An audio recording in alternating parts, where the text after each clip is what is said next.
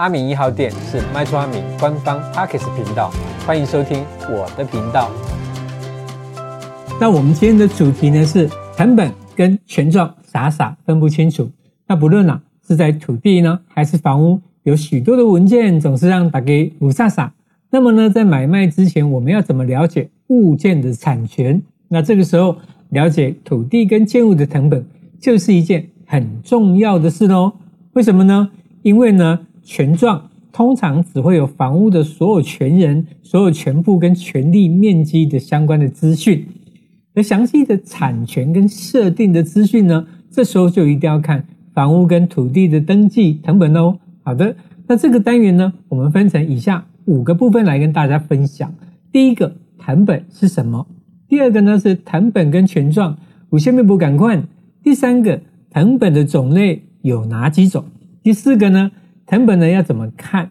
第五个，謄本的申请方式。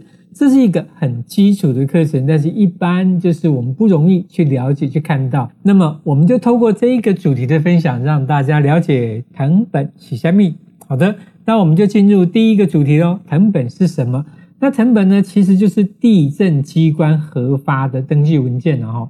它会记载土地跟建物的相关登记事项。那我们呢，就可以用来确认这个不动产的所有权跟相关的资讯。那在法律上，它有相当重要的地位。那也就是说，当我们在买卖不动产的时候，我们要如何去确认这个产权的所有的法律依据？我们靠的就是这个藤本的资讯哦。好的，那第二个，我们来讲藤本呢，跟权状有什么不同款。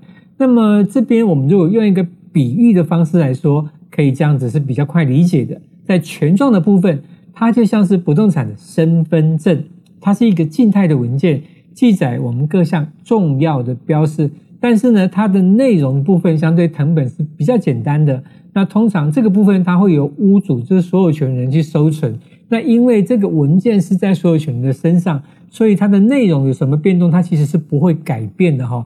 那在办理不动产的业务，比方说呢，你要过户啦、抵押权设定的时候才会用到。那如果你遗失的话，这时候你是要申请补发的哦。这就是权状的部分。那接下来我们讲第二个是藤本。藤本呢，它比较像是不动产的履历哦，对，是可以追踪的哦。藤本呢是一种动态型的文件，它由地震机关呢进行记录，它的内容会及时的更新，更全面也更详细，它会呈现当下不动产的最新的状态。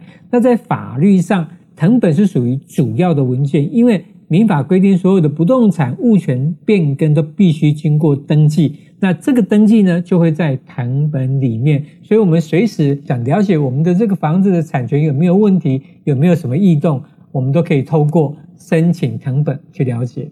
好的，那第三个呢，我们要讲的是謄本的种类。那謄本为什么有分种类呢？它主要有分成三类。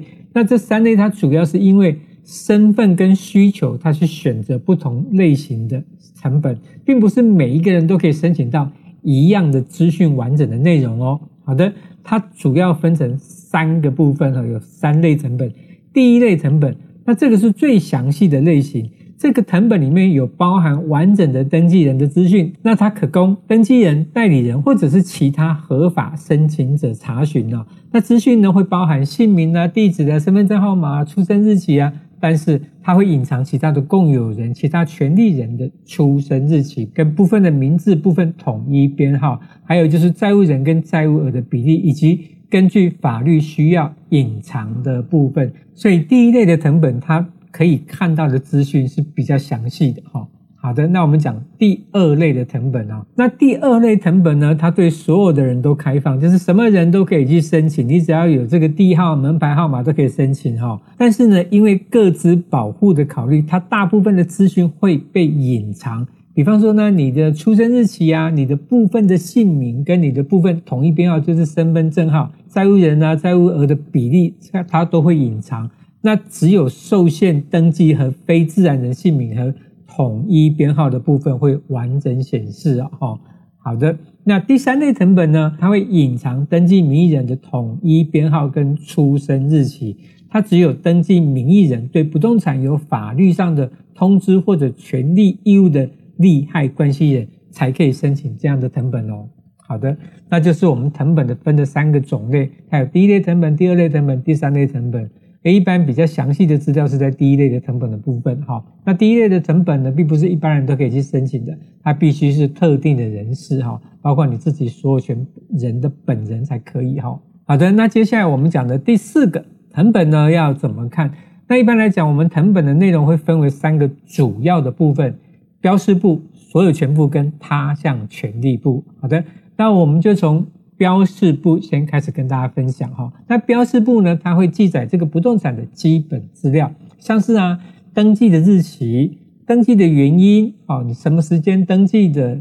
那可能是买卖、赠与或者是继承，好，那你的面积、你的使用分区、使用地类别、土地的公告现值、官方的价值，还有它地上建物建号跟其他的登记事项。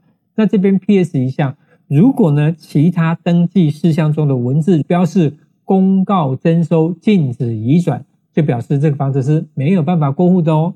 好的，那我们讲第二个所有权部，这边讲的就是不动产的所有权的状态，它里面会包含所有权人的姓名啊、身份证号码、地址，跟它所有权的范围、它的权状的字号啊、当期的地价跟其他的一些细节哈。那这边大家注意哦，就是。从登记原因的部分，我们可以知道这个屋主他得到这个房子的原因是什么。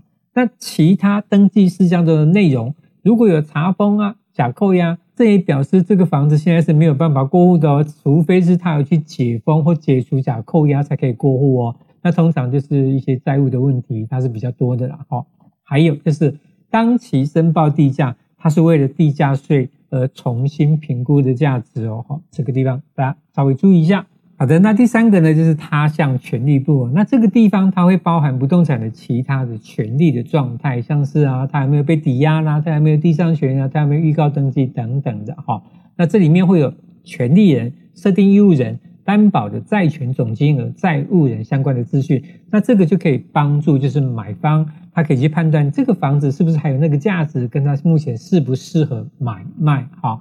那这个地方要大家特别注意哈，那就是说我们在看藤本的时候，分成三个重点，就是标示部、所有权部跟他项权利部哈。好的，那接下来我们讲第五点，就是藤本的申请方式。以前的话哈，大家一定要去地政事务所排队申请，等号叫号。现在哈有很多的管道都可以来申请哦，我们就不用再特地的请假或跑一趟地政事务所。